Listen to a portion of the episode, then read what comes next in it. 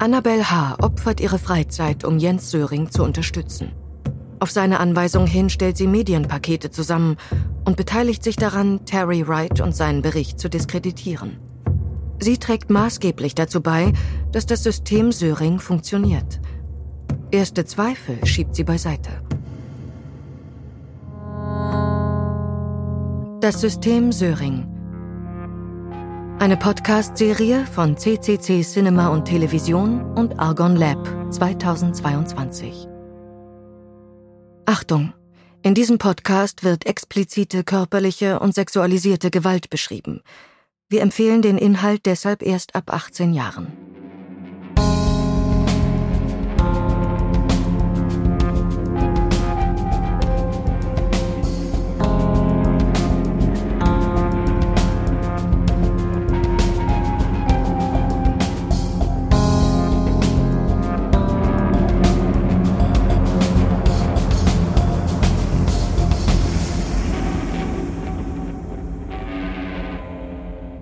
Folge 7 von 8. Systemfehler. Söring ist frei und seine Geschichte nimmt nun noch einmal Fahrt auf. Annabel H. äußert schließlich ihm gegenüber Kritik. Dies führt dazu, dass sie den Freundeskreis verlassen muss. Kritik formiert sich. Es ist Herbst 2019 als die unglaubliche Nachricht bekannt wird. Söring kommt frei. Annabel H. und die anderen Mitglieder des Freundeskreises können es kaum fassen. Es wird wahr, wofür sie so lange gekämpft haben. Das war ein absoluter, unglaublicher Moment. Und dann mussten wir aber auch alle sofort wieder funktionieren, denn das musste auf seinen sozialen Medien verteilt werden, diese Nachricht. Ähm, seine längste Unterstützerin, die ist dann mit Hunderten und Hunderten von E-Mails äh, überschwappt worden. Die, die konnte, glaube ich, gar nicht mehr. das war zu viel. Und ähm, dann kam ich am nächsten Tag ins Büro und habe äh, eine Rundmail an alle meine Kollegen geschickt, alle meine Freunde geschickt. Äh, ich habe natürlich alle informiert und gesagt, jetzt ist er endlich frei. Und dann begann die Warterei, ähm, dass er nach Deutschland ausgeliefert wird. Als Söring im Auslieferungsgefängnis auf seine Abschiebung nach Deutschland wartet, darf er einen Anruf tätigen, um alles Nötige zu organisieren. Er meldet sich um kurz vor 5 Uhr morgens Londoner Zeit bei Annabel H. Das war sehr witzig, weil ich war so euphorisch und wollte meine Euphorie so mit ihm teilen und habe in dem Moment gar nicht geschnallt, dass er ja nur, da hat man immer nur eine bestimmte Minutenanzahl Zeit, dann wird der Anruf gecuttet und er musste mir so viel Logistisches durchgeben, äh, die Adresse und Telefonnummern und wen ich dann informieren muss, seine Anwälte und er brauchte Klamotten und so weiter. Und er selber konnte gar nicht, äh, also man hat seine Euphorie nicht gemerkt. Das war für ihn einfach nur, okay, wir müssen jetzt funktionieren. Ich brauche das, das, das. Du musst jetzt das und das und das machen. Und da saß ich ähm, auf der Treppe hoch, äh, also meine Wohnung, die, ist, die verteilt sich über zwei Stockwerke. Und ich saß also auf meiner Treppe und war da mit einem Stift auf meiner Hand, habe ich das geschrieben, weil ich überhaupt kein Blatt Papier gefunden habe in dem Moment. Und ähm, ja, das war unglaublich. Und dann ähm, bin ich auch gar nicht mehr schlafen gegangen, sondern habe dann, nachdem das Telefonat äh, beendet war, sofort E-Mails geschickt. Und ähm, ja, dann bin ich ins Büro gefahren.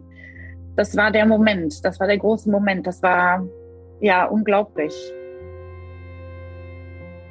In der Zeit, als der Freundeskreis euphorisch Sörings Freilassung feiert, kommt auch Andrew Hamills Artikel heraus. Dann habe ich ja den ersten Artikel für die Frankfurter Allgemeine Zeitung geschrieben, der am 26. November 2019 erschien. Es war reiner Zufall, absolut reiner Zufall, dass Jens Söring und Elizabeth Haysom an diesem Tag aus dem Gefängnis entlassen wurden. Eine Menge Leute klickten auf meinen Artikel und das hat Söring ganz offensichtlich den Tag vermisst. Ab diesem Moment war ich eine zentrale Figur in diesem Fall, denn es gab zu diesem Zeitpunkt keinen anderen deutschen Journalisten, der Skepsis hinsichtlich der Jens Söring-Geschichte geäußert hatte.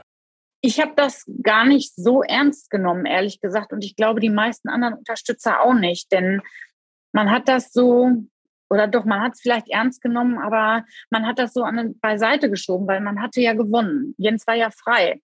Und wenn da jetzt irgendein Herr Hammel herkommt und äh, behauptet, er ist schuldig, Ja, immer wenn Gegenwind kam, dann hat man Söring noch vehementer unterstützt und wurde in seinem in seiner Unterstützung immer aggressiver und lauter auch. Also man hätte jetzt nie gedacht, okay, ich lese mir das mal in Ruhe durch, was der zu sagen hat. Das, das geht nicht. Kurze Zeit später wird auch Wrights Bericht im Netz veröffentlicht und ist nun frei zugänglich. Die Leute wollen das Richtige tun und jemandem helfen, weil sie glauben, dass er eingesperrt wurde und eigentlich unschuldig ist, richtig?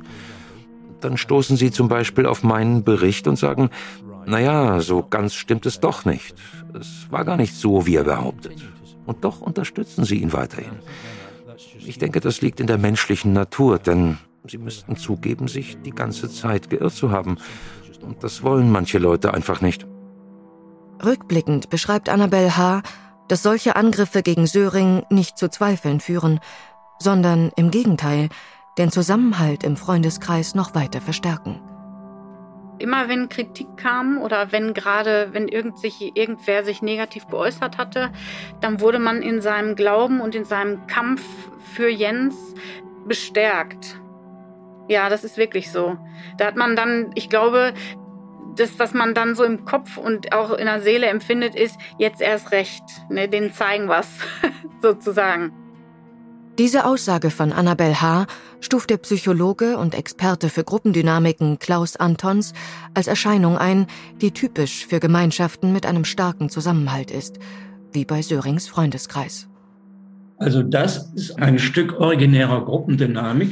Wenn eine Gruppe von außen unter Druck gerät, werden die Beziehungen intern in der Gruppe näher, dichter, enger und bestehende Konflikte, die da sind, die verschwinden. Zumindest für eine Zeit lang. Ja? Also Druck von außen bringt selten eine funktionierende Gruppe auseinander, das gibt es auch, sondern schweißt sie eher zusammen.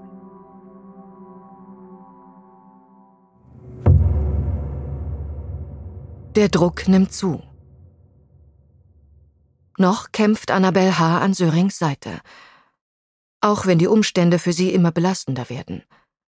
Ein anonymer Stalker, wahrscheinlich ein ehemaliger deutscher Mitgefangener Sörings, wie der Freundeskreis vermutet, schreibt immer wieder Nachrichten an ihn. Schließlich wird auch Annabel H. Opfer seiner Hassattacken, und zwar als der Freundeskreis einen Leserinnenbrief gegen einen Artikel von Andrew Hamill in der Frankfurter Allgemeinen Zeitung veröffentlicht. Dann hat die Redaktion den an Andrew weitergeleitet und daraufhin hat Andrew einen zweiten Artikel geschrieben, der eben diesen Leserbrief quasi äh, thematisiert.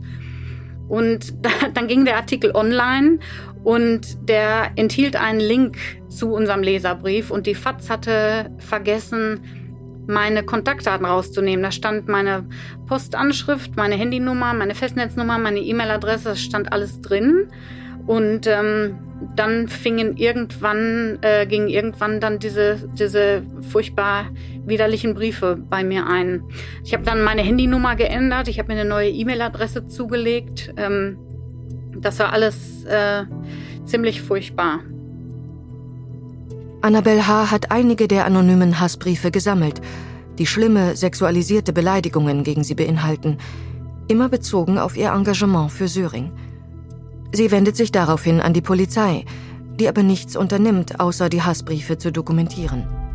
Noch überwiegt ihr Wille, sich für Söring einzusetzen, egal wie stark die Angriffe von außen gegen ihre Person und gegen Söring auch sind. Als dieser in Frankfurt am Main am Flughafen landet, kann Annabel H. nicht dabei sein. Am nächsten Tag trifft sie ihn dann mit anderen aus dem Freundeskreis in Hamburg, wo er vorerst bei einer Unterstützerin und deren Familie wohnt. Und dann stand er plötzlich da und äh, wir haben uns in den Arm genommen und begrüßt. Und das war ein bisschen enttäuschend, weil ich das gar nicht so, ich glaube, ich hatte da so viel rein mir gewünscht, dass das so unglaublich toll wird, dass das an sich ein bisschen komisch und enttäuschend auch sogar war. Klingt das komisch, aber so war das wirklich. Und dann saßen wir alle um den Tisch rum, Frühstück. Er saß hier am Ende und wir saßen hier so in der Reihe. Und äh, dann wurden so viel an Essen aufgetischt und dann saß er da und er war völlig überfordert mit der Masse an Lebensmitteln, die da war, so dass er erstmal nur mal einen Kaffee getrunken hat.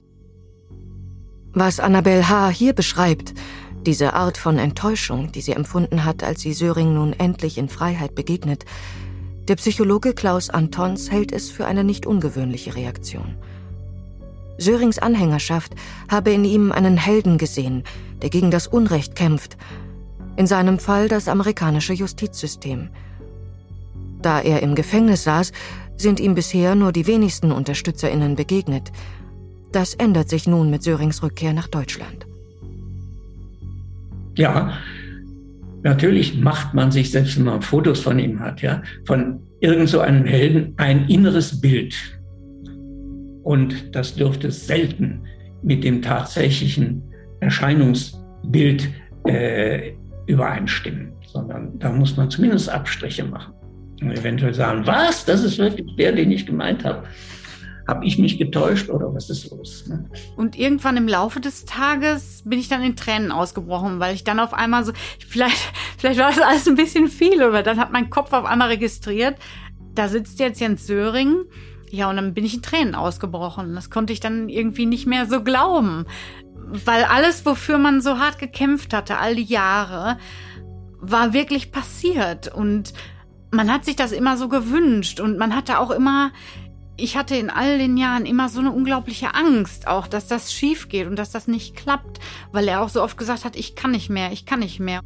Für Klaus Antons markieren derartige Veränderungen immer auch eine Identitätskrise von Gruppen, die sich nun mit anderen Fragen beschäftigen müssen.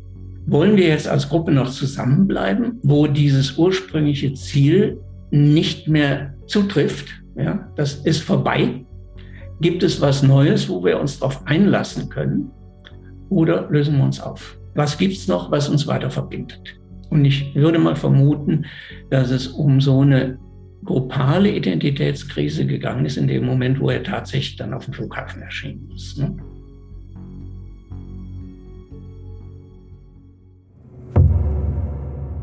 Der Rausschmiss. Auch wenn sie nicht immer mit seinem Verhalten einverstanden ist, Annabel H. hält eisern an ihrem Plan fest, Jens Söring zu unterstützen. Bis ein Vorfall bei ihr schließlich ernsthafte Zweifel an der Redlichkeit seiner Pläne aufkommen lässt. Noch im Vorwort seines Buchs Nicht schuldig bezichtigt Söring Haysom des Mordes an ihren Eltern. Diese Textfassung erscheint in einer aktualisierten Ausgabe im Dezember 2019, also kurz nach Sörings Freilassung. Einige Wochen später erhält Söring über seine Anwälte den Brief einer Kanzlei, die Haysom vertritt. Sollte Söring weiter behaupten, Haysom habe den Mord begangen, würde er wegen Verleumdung verklagt werden. Laut Annabel H. wechselt er zu dieser Zeit von einer Kanzlei in Bonn zu einer anderen. Dies habe auch zur Folge gehabt, dass Haysom nun daran gehindert wird, rechtliche Schritte gegen ihn zu unternehmen. Denn der Anwalt von Elizabeth hatte das Schreiben an die Bonner Anwälte geschickt, in dem Glauben, sie seien mandatiert.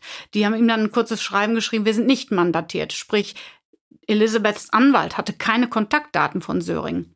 Damit ihm keine Post durch Haysoms Anwalt zugestellt werden kann, erwägt er Annabel H. zufolge sogar, seinen Wohnsitz in einer anderen Stadt anzumelden. Dann kann mich kein Anwalt der Welt finden und da müsste ein Anwalt theoretisch in jeder Stadt Deutschlands eine Meldeamtsanfrage stellen. Und das ist ja schier unmöglich. Sprich, mich kann dann keine rechtliche Post erreichen. Seine den gerichtlichen Urteilen widersprechenden Behauptungen, die er sich nicht verbieten lassen will, tangieren das Persönlichkeitsrecht von Elizabeth Haysom. Dazu gehört auch das Recht, nach der Entlassung aus dem Gefängnis und dem Rückzug aus der Öffentlichkeit in Ruhe gelassen zu werden.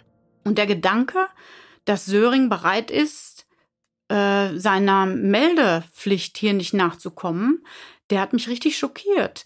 Ich habe gedacht, Mann, ich habe dir, ich habe dir jetzt drei Jahre meines Lebens geopfert, dass du rauskommst und ein anständiges, schönes Leben haben kannst. Und jetzt bist du bereit, einem anderen Menschen, seinen, dem anderen Menschen Rechte wegzunehmen wenn du nichts zu verbergen hast, warum dann überhaupt sowas machen? Und mit welchem Recht nimmst du einem anderen Menschen seine Rechte weg, in dem Fall Elizabeth Hasten. Das war, das, das ging nicht. Und ich habe ihm eine richtig ähm, äh, so strongly worded E-Mail geschrieben.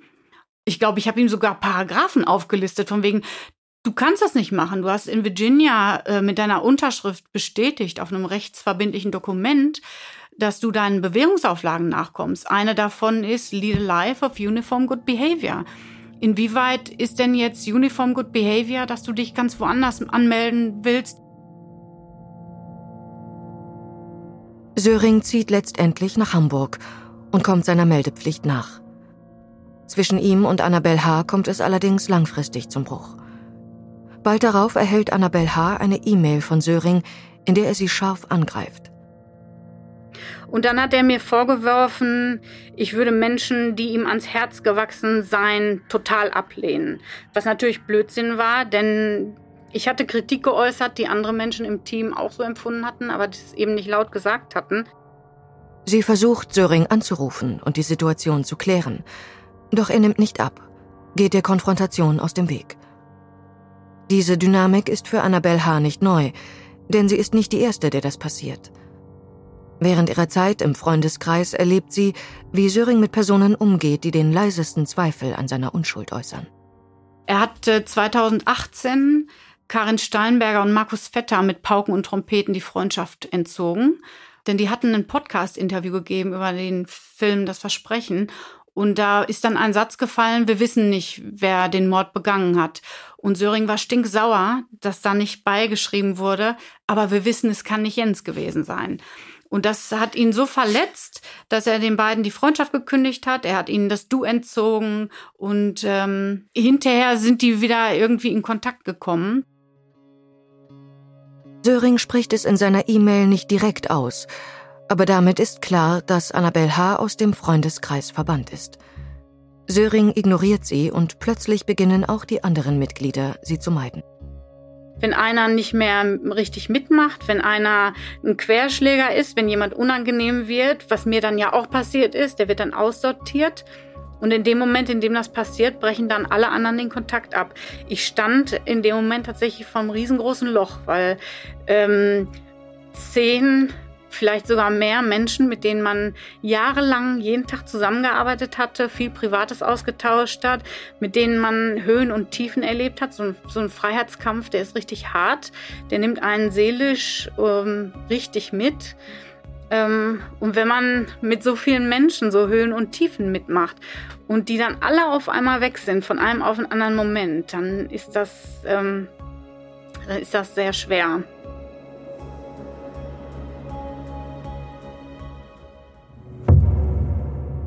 Aus dem System ausgeschlossen. Der Ausschluss aus Sörings Freundeskreis bedeutet für Annabel H., dass sie ihre engsten Kontakte aus den vorangegangenen drei Jahren verliert. Menschen, mit denen sie durch die Arbeit an einem gemeinsamen Ziel auch freundschaftlich verbunden ist, auch wenn sie zuletzt an der Richtigkeit dieses Ziels zweifelt. Ich hätte ja niemals irgendjemanden kontaktieren können und sagen können, aber Moment mal, ist Söring denn jetzt wirklich unschuldig? Annabel H. erkennt im Nachhinein, dass in der Gruppe eine Form von Personenkult um Söring herrscht. Und in dem Zuge habe ich oft dran gedacht, dass man das mit einer religiösen Sekte vergleichen kann. Alles zielte auf Söring ab und Söring war das Zentrum quasi, um, um das es ging. Und da, da war es nicht erlaubt, Kritik zu äußern oder war es nicht erlaubt, ähm, an seiner Unschuld zu zweifeln. Klaus Antons beschreibt, warum sich aus psychologischer Sicht Gruppen um eine Person wie Söring bilden. Ja, indem ich mich in ihn hineinversetze und mir sage, der tut ja Sachen, die ich mich nie trauen würde, die ich nicht können würde oder so, ähm, dann kann ich gewissermaßen auch in der Identifikation an seinem Ruhm teilhaben. Und ich denke mal, diese Grunddynamik, die es sehr häufig gibt, spielt auch bei der Bildung dieser äh, Supportergruppe sicher eine Rolle. Für Annabelle H. ist der Rausschmiss sehr belastend. Sie wird krank, zieht sich zurück, ist kaum noch online, um nicht mit Sörings Aktivitäten im Netz konfrontiert zu werden. Aufgefangen wird sie von ihrer Familie und Freundinnen. Und das, obwohl sie sich vor dem Bruch mit Söring zeitweise über Wochen nicht bei ihnen meldet. Also meine Freunde, die waren alle interessiert erstmal, äh, ganz am Anfang. Und ähm, die haben aber auch schon beobachtet, dass diese ganze Involvierung, dieser ganze Freiheitskampf auch sehr viel Zeit und Nerven kostet und dass das zehrt an einem. Aber die waren immer, wenn ich so im Großen und Ganzen sagen muss, ohne jetzt jeden Einzelnen ähm, so aufzudröseln, die waren immer ähm, für mich da unterstützen. Die haben miterlebt, das gilt auch für meine Familie, wenn wir im Freundeskreis gelitten haben, äh, wenn Söring gelitten hat. Auch wenn ihr Umfeld Söring in Frage stellt, will Annabel H. diese Kritik lange nicht hören, selbst wenn sie von Menschen kommt, die ihr sehr nahe stehen. Sie verteidigt sein Verhalten so gut sie kann, vor anderen und vor allem auch vor sich selbst. Äh, er hat auch ein Buch rausgebracht über seinen Gefängnisalltag. Ähm, und meine Mutter las nicht schuldig und wir telefonierten und sie sagte zu mir, ja, ich habe das Buch jetzt gelesen, Annabelle, und der ist ja ein richtig Krimineller. Das, das war ihre Reaktion. der war ja ein Scheckbetrüger, der war ja ein richtig Krimineller und der hat ja geradezu damit angegeben, dass er dieses Scheckbetrugsschema entwickelt hat. Äh, der ist ein richtig Krimineller. Das, das waren so die Aussagen. Und ähm, aber wir im Unterstützerkreis haben das natürlich immer entschuldigt. Er musste das ja machen aus einer Not heraus, weil er auf der Flucht war. Jens Söring stilisiert sich über die Jahre selbst zum Freiheitskämpfer. Ein Inhaftierter, der in seiner Zeit hinter Gittern mehrere Bücher schreibt, der die Öffentlichkeit sucht, der prominente UnterstützerInnen findet und ein loyales Netzwerk aufbaut. Ein Mensch gegen das System. Und wer ihn kritisiert, wird zum Systemfehler. Das Wichtige scheint mir zu sein, es muss nicht nur ein guter Held sein.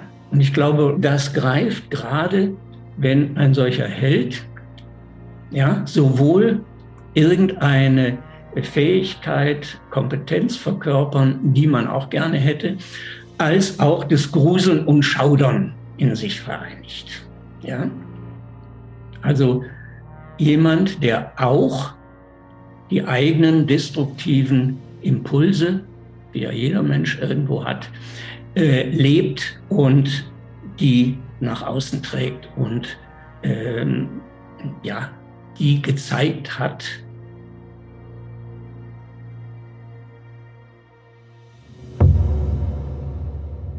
Drohungen. Einerseits beschreibt Annabel H. Söring als sprunghaft und impulsgesteuert. Gleichzeitig erlebt sie ihn als strategisch und manipulativ. Söring wähle gezielt aus, wem er welche Informationen zur Verfügung stellt. Das gelte für die Medien genauso wie für seine UnterstützerInnen und er gehe sogar so weit, ihnen Worte in den Mund zu legen.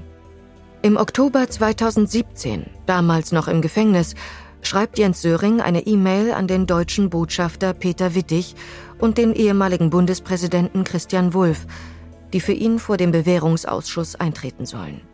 Christian Wulff nennt er darin seinen ehrenamtlichen Bewährungshelfer. Er erklärt genau, wie Wulff seine Punkte vor dem Ausschuss vortragen solle. Was Wulff dann wirklich sagt, ist nicht bekannt. Zur gleichen Zeit, ebenfalls im Oktober 2017, führt Söring ein Interview mit dem Magazin Stern. Darin erklärt er die Art, wie er Informationen verteilt, ganz pragmatisch. Ich schreibe Mails, verfasse Briefe. Die meisten Menschen, die versuchen mir zu helfen, machen das ehrenamtlich, werden nicht bezahlt. Ich habe ja kein Geld.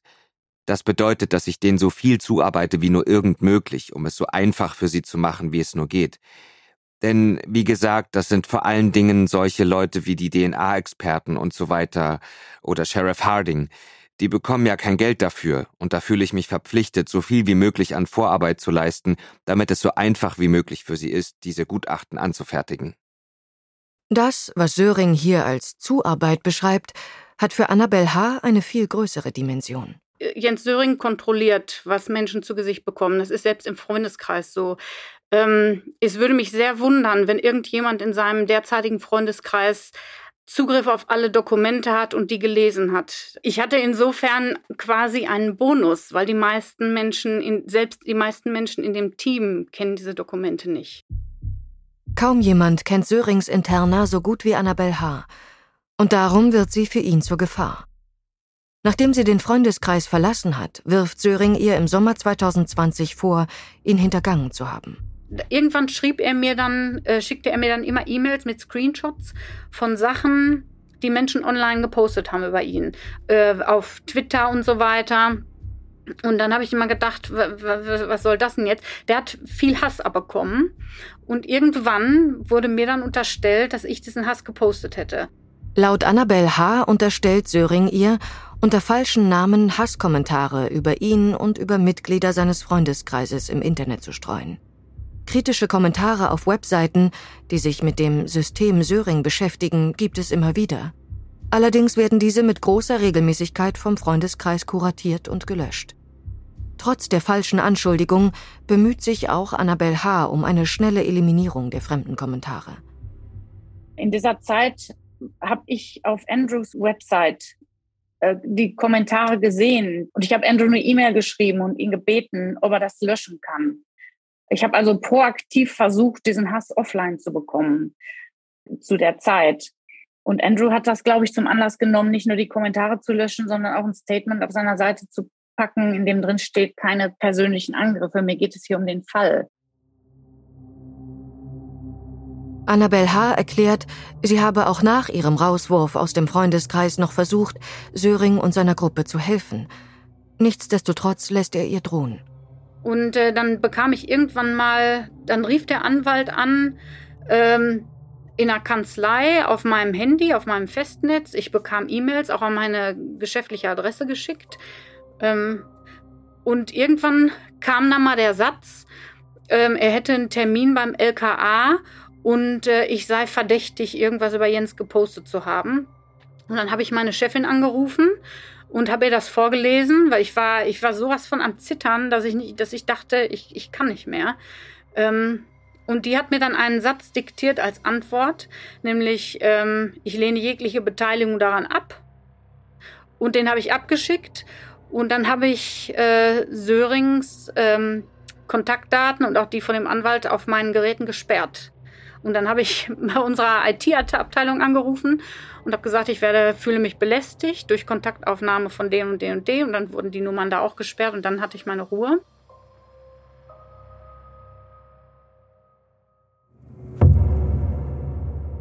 Das Buch. In seinem Buch Rückkehr ins Leben macht Söring diese Vorfälle Söring selbst spricht von Verrat, im September 2021 publik. Annabelle Haas Namen nennt er dabei nicht, bezeichnet sie stattdessen als eine ehemalige Unterstützerin, um deren jahrelanges überbordendes Engagement alle um ihn herum wüssten. Von juristischen Schritten gegen sie habe man am Ende abgesehen. Auch Terry Wright wird in Sörings neuem Buch erwähnt. Wright wird von ihm als pensionierter britischer Kriminalbeamter bezeichnet, der angeblich auf einer anonymen Hassseite im Internet ein in Tonfall und Inhalt unsachliches Dokument veröffentlicht habe, aber nirgendwo auffindbar sei. Nachdem ich dem Gouverneur meinen Bericht vorgelegt habe, erhielt ich einige E-Mails von, ich glaube, zwei Leuten, die andeuteten, ein flüchtiges Interesse an dem Fall zu haben. Aber eigentlich wusste ich schon, dass einer von ihnen Sörings Anwalt war. Und der andere war, nennen wir es mal so, ein Fan von Söring. Sie haben so getan, als hätten sie den Fall im Laufe der Jahre studiert, weil sie grundsätzlich daran interessiert wären. Eigentlich wollten sie nur etwas über mich herausfinden. Wright habe nicht auf die Nachrichten aus Sörings Team reagiert. Andrew Hamill stellt Söring in seinem Buch als texanischen Blogger vor. Hamill versucht, Sörings Angriffe gegen ihn mit Humor zu nehmen. Ich fand das ehrlich gesagt ziemlich amüsant. Erstmal merkt man, dass er von seinem PR-Team hervorragend beraten wird. Er nannte mich den texanischen Blogger. Sowohl Texas als auch Blogging hat für die meisten Deutschen etwas total Abwertendes. Jens Söring mag mich wahrscheinlich nicht besonders und die Leute, die ihm nahestehen, mögen mich auch nicht. Ich habe versucht, mich zurückzuhalten und ich will ihn auch gar nicht persönlich angreifen. Ich kenne Jens Söring nicht. Ich habe ihn nie getroffen. Und die Sache ist die, er und seine Leute um ihn herum, die ich Team Söring nenne, haben mich unter die Lupe genommen und versucht, einen Grund für meine heimliche Agenda zu finden. Ich habe keine heimliche Agenda. Sie haben zwei Jahre lang nicht locker gelassen. Sie haben wahrscheinlich tausende Euro ausgegeben und nichts herausgefunden, weil da nichts ist. Für Andrew Hamill ist Transparenz wichtig. Auf seiner Website hat er seinen Lebenslauf veröffentlicht, der ihn unter anderem als US-Anwalt, Übersetzer für Rechtstexte und ehemaligen Assistenzprofessor der Universität Düsseldorf ausweist. In den USA hat Hamill als Strafverteidiger für Menschen gearbeitet, denen die Todesstrafe drohte. Eine strafrechtliche Sanktion, die er ablehnt. In Rückkehr ins Leben stellt Söring Hamill als Verfechter des amerikanischen Rechtssystems dar, das ihn so viele Jahre ungerecht behandelt habe. Er wirft ihm außerdem vor, dass er Unterstützerinnen und enge Freundinnen kontaktiert und dazu gedrängt habe, sich von Söring abzuwenden. Hammer äußert sich zu den Vorwürfen. Ich habe Ihnen gesagt, hört zu, ich weiß, ihr mögt Söring, aber er lügt, was seinen Fall angeht, und ihr verbreitet diese Lügen unter Millionen von Menschen. Wenn ich sage Lügen, dann bewege ich mich damit nicht in einer Grauzone. Es handelt sich um nachweisbare Lügen im Zusammenhang mit seinem Fall, und Sie helfen ihm, dass Sie Millionen von Menschen erreichen. Ich finde das völlig unverantwortlich. Söring wirft Hamill in dem Buch vor, lediglich eine medienwirksame Konfrontation in der Öffentlichkeit zu suchen. Richtig ist, dass Hamill in der Auseinandersetzung mit Sörings Fall ein Thema gefunden hat, mit dem er nicht nur viele Leserinnen auf seinen Blog zieht, sondern auch Artikel in Tageszeitungen platzieren kann.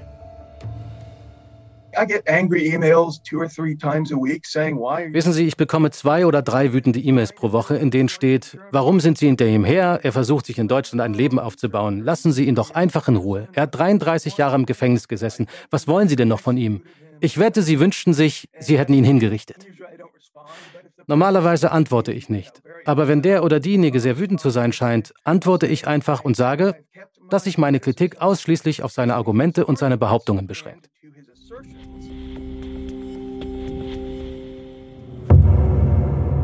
Söring in den Medien. Was Andrew Hamill immer wieder kritisiert, den Umgang der deutschen Medien mit Söring.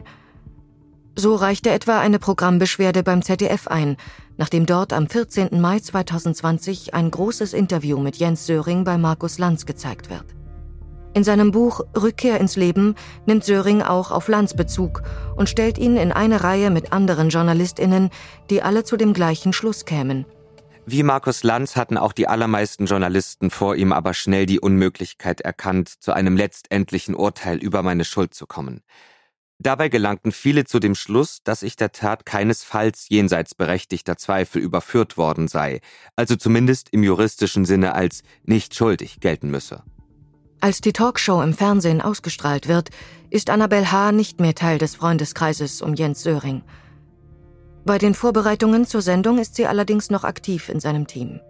Er rief mich dann an und äh, irgendwann sagte er, okay, wir müssen jetzt Schluss machen. Ich muss jetzt meine Jogging-Schuhe anziehen, denn äh, dann erwische ich jetzt Markus Lanz. Ne? Dann gehen wir zusammen joggen eben. Und äh, er hatte mehrere Vorgespräche auch, was thematisiert werden soll. Das Problem an dieser ganzen Sache war, dass, ähm, also Söring hat immer gesagt, ich möchte eine mediale Begnadigung, weil der Gouverneur von Virginia mir keine Begnadigung gegeben hat und ich möchte die alle bloßstellen. Und Lanz war, glaube ich, so der erste Stützpunkt, der das mitmachen sollte. Der hat, wie gesagt, die Dokumentenpacks bekommen und dann wurde die Sendung aufgezeichnet und ich glaube, die Problematik war, äh, dass man sich überlegt hat, wie überhaupt welche Fragen gestellt werden können, weil er ja nicht mehr sagen darf, dass Elizabeth Hasem ihre Eltern ermordet hat. Das, ähm, das hätte schwere rechtliche Konsequenzen für ihn. Söring wiederholt in der fertigen Sendung seine altbewährte Version der Geschichte vor einem großen Publikum. Beispielsweise behauptet er, dass er freigelassen wurde, sei ein Eingeständnis der virginianischen Behörden, da es Zweifel an seiner Schuld gäbe. Er sagt außerdem, dass er hoffe, Hasem könne endlich die Wahrheit sagen. Neben Söring ist ein Sozialwissenschaftler und Experte für Resozialisierung der einzige Gast im Studio. Außerdem werden Ausschnitte aus einem Interview mit dem Söring-Supporter John Grisham gezeigt. Eine Sendung komplett zugeschnitten auf Söring. Ich glaube, die PR-Maschinerie ist, dass äh, gesagt wird, es geht nicht mehr um Schuld und Unschuld, und das sagen ja auch die Moderatoren, wenn sie über den Fall sprechen. Aber dann bekommt Söring eine Plattform, seine Version dieser Sache, des Mordes nochmal darzustellen. Das ist, ähm, halte ich so ein bisschen für problematisch, weil er explizit gesagt bekommen hat von denjenigen, die da ermittelt haben, äh, dass seine Unschuldsbehauptung äh, kein, keine Grundlage hat. Seine Programmbeschwerde an den Sender veröffentlicht Hamill auch auf seiner Website. Also ich glaube, ab da wurden die Leute auf diesen verrückten, besessenen Amerikaner aufmerksam, der offenbar nichts Besseres im Leben zu tun hat, als ständig zu meckern und sich darüber zu beschweren, dass wir Söring wieder mit Samthandschuhen anfassen. Dieser verrückte Amerikaner bin ich. Ich habe mich beschwert und rumgemeckert. Aber ich glaube, das hatte auch einen nicht unbeträchtlichen Einfluss auf die spätere Berichterstattung über den Fall. Denn jetzt wird in Interviews mit ihm zumindest erwähnt, dass er nach wie vor schuldig ist, dass sämtliche seiner Berufungsanträge scheiterten und dass er ein verurteilter Doppelmörder ist. Wirklich großen Widerspruch erfährt Söring auch nach Hamels Programmbeschwerde nicht. Dass Söring so ein leichtes Spiel mit den Medien hat, ist laut Annabel H. auch dem Umstand geschuldet, dass die Gegenseite über all die Jahre weitestgehend schweigt. Ich glaube, er hat es auch leicht gehabt, weil er ja nie wirklich Widerspruch bekommen hat. Elizabeth und ihr Team, die haben nie äh, groß öffentlich widersprochen. Ich glaube, sie hat ein, zwei Interviews gegeben und ihre Cousine auch, aber ansonsten nicht. Sie hat sich äh, darauf fokussiert, äh, sich zu ändern, zu lernen und, und dann ihren Fokus vielleicht, was auch gesünder ist, weg von diesem Mordfall, weil sie natürlich auch mit drin hangen und das sind ihre Eltern. Ähm, er hat also nie großen Gegenwind bekommen. Deshalb hat das auch immer so gut funktioniert.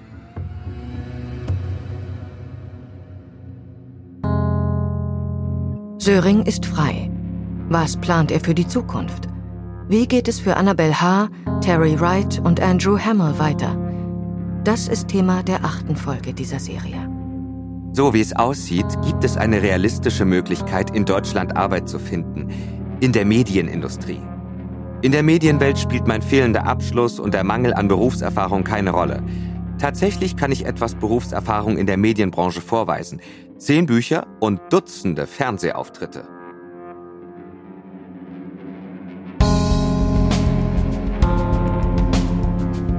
Das System Söring. Folge 7 von 8. Systemfehler. Es sprachen Luise Helm, Jeremias Koschorz, Tom Radisch und Stefan Schad. Eine Produktion von CCC Cinema und Television und Argon Lab 2022.